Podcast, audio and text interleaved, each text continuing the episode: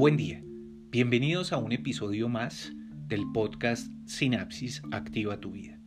En esta oportunidad abordaremos la temática de la procrastinación, ya que en estos tiempos de confinamiento en los que nos encontramos producto de la pandemia, tenemos que enfrentar algunos retos a los cuales no estábamos acostumbrados. Uno de ellos la administración o gestión del tiempo a lo cual siempre se ha asociado la procrastinación.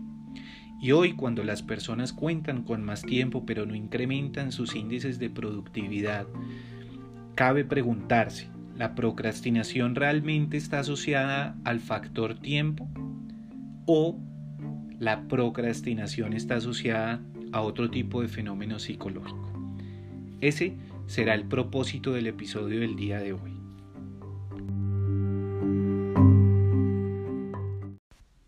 Procrastinar. No es tiempo, son emociones.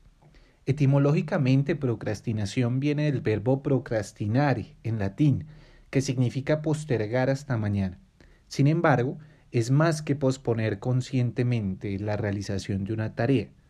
La procrastinación también deriva de la palabra acracia, del griego antiguo, que significa hacer algo en contra de nuestro mejor juicio, algo así como hacernos daño a nosotros mismos.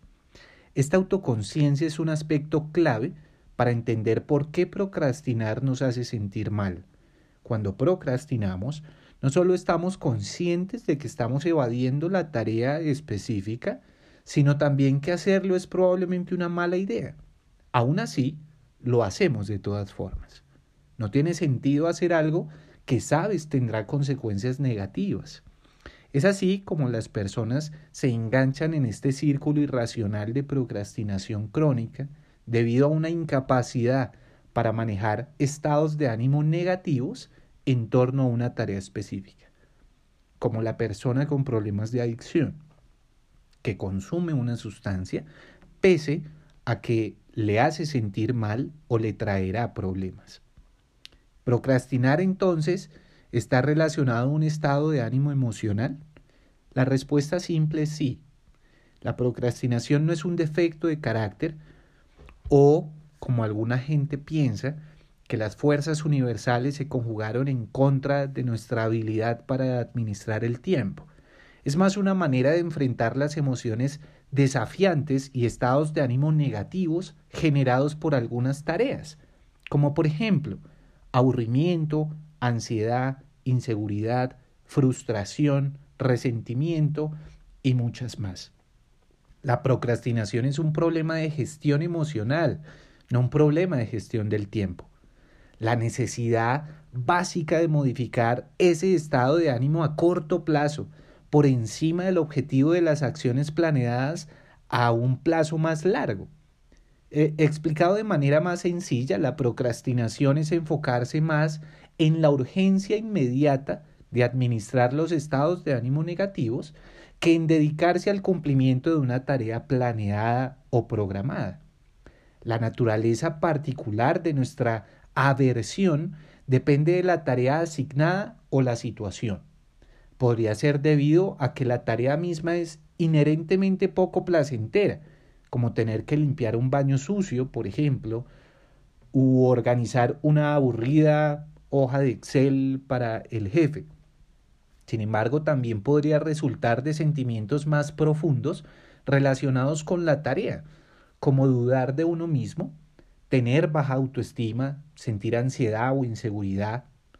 Cuando fijas la mirada en un documento en blanco, por ejemplo, Tal vez estés pensando, no soy lo suficientemente inteligente para escribir esto. Incluso si lo soy, ¿qué opinará la gente de él? Escribir es tan difícil. ¿Qué pasa si lo hago mal? Todo este tipo de cuestionamientos y lo que llamamos distorsiones cognitivas empiezan a alimentar esa procrastinación. No obstante, el alivio temporal que sentimos cuando procrastinamos es lo que realmente hace muy vicioso ese círculo irracional. En el presente inmediato, suspender una tarea brinda alivio. No tenemos que enfrentarnos a todas esas distorsiones y a todos esos conflictos emocionales que puede generarnos el realizar la tarea. Es un reforzamiento, una recompensa por no hacer. El conductismo básico que establece esos preceptos de, la conducta del comportamiento nos ha enseñado que cuando somos reforzados o recompensados por algo, pues hay una mayor probabilidad de hacerlo de nuevo o de que esa conducta se siga emitiendo. Toda conducta que se refuerza se mantiene en el tiempo y toda conducta que no se refuerza tiende a extinguirse. Esta es precisamente la razón por la cual la procrastinación tiende a no ser un comportamiento de una sola vez, esporádico, sino un patrón, uno que fácilmente se convierte en un hábito crónico. Y sí, parece irónico que procrastinemos para evitar sentimientos negativos, pero terminemos sintiéndonos aún peor. Y de nuevo debemos agradecer a la evolución. La procrastinación es el ejemplo perfecto del sesgo del presente, se le denomina. Es la tendencia de nuestro cerebro a dar prioridad a necesidades a corto plazo, en vez de ocuparnos de las de largo plazo. Realmente no fuimos diseñados para pensar hacia adelante en el futuro eh, porque necesitábamos enfocarnos en proveer para nosotros mismos en el aquí y en el ahora. Como si no fuera poco, somos incluso menos capaces de tomar decisiones bien analizadas y orientadas al futuro en medio de una situación de estrés como la que puede generar enfrentarnos a la realización de una tarea. Cuando nos enfrentamos con una tarea que nos hace sentir ansiosos o inseguros, la amígdala, la parte del cerebro que funciona como ese detector de amenazas, pues percibe esa tarea como una amenaza genuina, en este caso a nuestra autoestima o a nuestro bienestar. Incluso si intelectualmente reconocemos que suspender la tarea nos creará más estrés en el futuro, nuestro cerebro todavía no está conectado para preocuparnos más, ¿cierto? Por eso que va a pasar a lo que está pasando realmente, a eliminar esa amenaza en el presente. Los investigadores llaman a esto secuestrar la amígdala. Desafortunadamente, no podemos simplemente decirnos a nosotros mismos que dejemos de procrastinar y a pesar de la abundancia de los trucos de productividad que se enfocan en cómo hacer más trabajos y cómo incrementar nuestra productividad, estos no abordan la raíz y la causa de la procrastinación. Entonces, ¿cómo llegamos a la raíz de lo que nos causa la procrastinación? Debemos darnos cuenta, en esencia, la procrastinación es un asunto de emociones, no de productividad. La solución no involucra descargar una aplicación para gestionar mejor el tiempo. Tiene que ver con manejar nuestras emociones de una manera distinta. Recordemos que nuestro cerebro siempre está buscando recompensas y reforzamientos relativos. Si tenemos un círculo de hábitos alrededor de la procrastinación, pero no hemos encontrado una mejor recompensa, pues nuestro cerebro continuará haciéndolo una y otra vez hasta que le demos algo mejor que hacer o una respuesta muchísimo más reforzante para él. Para reconfigurar cualquier hábito, tenemos que darle a nuestro cerebro lo que Breuer llamó la mejor y más grande oferta. En este caso de la procrastinación, tenemos que encontrar una mejor recompensa que evadir. Una que pueda aliviar nuestros sentimientos desafiantes en el presente sin causar daño a futuro.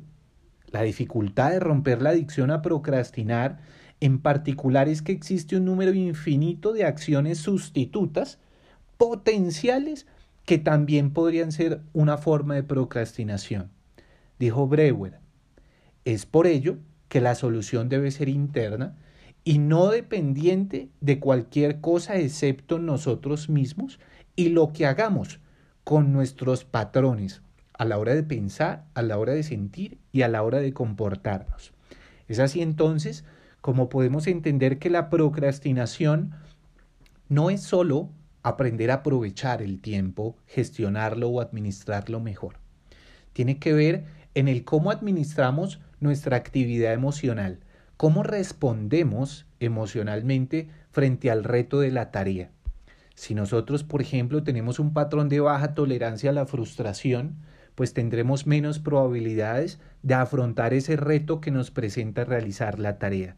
Por ende, la solución inmediata será evitarla, evadirla, escapar. ¿Por qué? Porque ese reto me genera estrés en términos emocionales.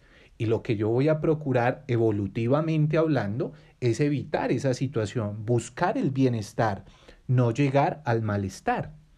¿Y cómo? Dejando de hacer la tarea, evitando, posponiendo. Es así entonces como más allá del tiempo es el cómo vivamos la emoción y afrontemos toda nuestra actividad emocional, lo que nos dará la oportunidad de no procrastinar. Sentir mejor, pensar mejor para comportarnos mejor. Es la lógica y es la manera real de impactar, modificar ese patrón crónico de procrastinación y poder ser más productivos. Pero más allá de una tasa de productividad está el manejar mejor nuestras emociones, relacionarnos mejor tanto con nuestros instintos, tanto nuestra actividad bioquímica a nivel cerebral, como de manera práctica nos comportamos en el contexto. Y todo esto en función de vivir mejor, todo esto en función de incrementar nuestra calidad de vida.